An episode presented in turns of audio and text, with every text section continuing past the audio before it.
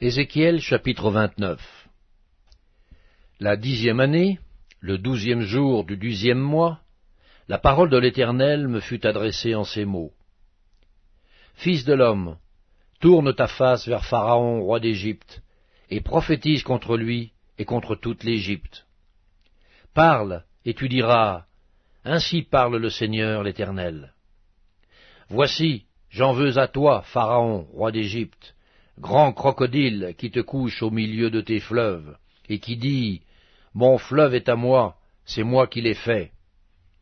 Je mettrai une boucle à tes mâchoires, j'attacherai à tes écailles les poissons de tes fleuves, et je te tirerai du milieu de tes fleuves, avec tous les poissons qui s'y trouvent, et qui seront attachés à tes écailles.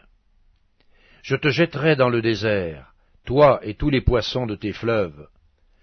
Tu tomberas sur la face des champs, tu ne seras ni relevé ni ramassé. Aux bêtes de la terre et aux oiseaux du ciel je te donnerai pour pâture. Et tous les habitants de l'Égypte sauront que je suis l'Éternel, parce qu'ils ont été un soutien de roseau pour la maison d'Israël. Lorsqu'ils t'ont pris dans la main, tu t'es rompu, et tu leur as déchiré toute l'épaule. Lorsqu'ils se sont appuyés sur toi, tu t'es brisé, et tu as rendu leurs reins immobiles. C'est pourquoi ainsi parle le Seigneur l'Éternel. Voici, je ferai venir contre toi l'épée, et j'exterminerai du milieu de toi les hommes et les bêtes. Le pays d'Égypte deviendra une solitude et un désert, et ils sauront que je suis l'Éternel, parce qu'il a dit, Le fleuve est à moi, c'est moi qui l'ai fait. C'est pourquoi, voici, j'en veux à toi et à tes fleuves, et je ferai du pays d'Égypte un désert et une solitude, depuis Migdol jusqu'à Sienne et aux frontières de l'Éthiopie. Nul pied d'homme n'y passera, nul pied d'animal n'y passera, et il restera quarante ans sans être habité. Je ferai du pays d'Égypte une solitude entre les pays dévastés, et ses villes seront désertes entre les villes désertes pendant quarante ans. Je répandrai les Égyptiens parmi les nations, je les disperserai en divers pays. Ainsi parle le Seigneur l'Éternel. Au bout de quarante ans, je rassemblerai les Égyptiens du milieu des peuples où ils auront été dispersés. Je ramènerai les captifs de l'Égypte, je les ramènerai dans le pays de Patros, dans le pays de leur origine, et là ils formeront un faible royaume.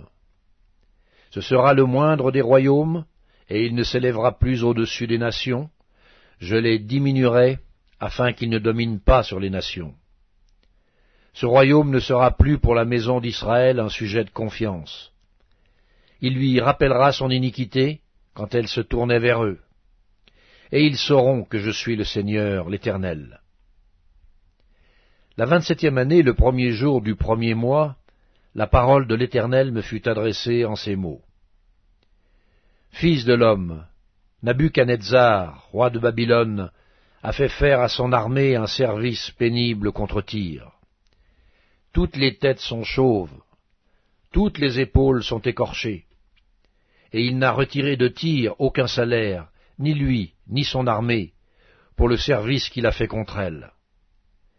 C'est pourquoi ainsi parle le Seigneur l'Éternel. Voici, je donne à Nebuchadnezzar, roi de Babylone, le pays d'Égypte. Il en emportera les richesses, il en prendra les dépouilles, il en pillera le butin. Ce sera un salaire pour son armée. Pour prix du service qu'il a fait contre Tyr, je lui donne le pays d'Égypte car ils ont travaillé pour moi, dit le Seigneur l'Éternel. En ce jour-là, je donnerai de la force à la maison d'Israël, et je t'ouvrirai la bouche au milieu d'eux, et ils sauront que je suis l'Éternel.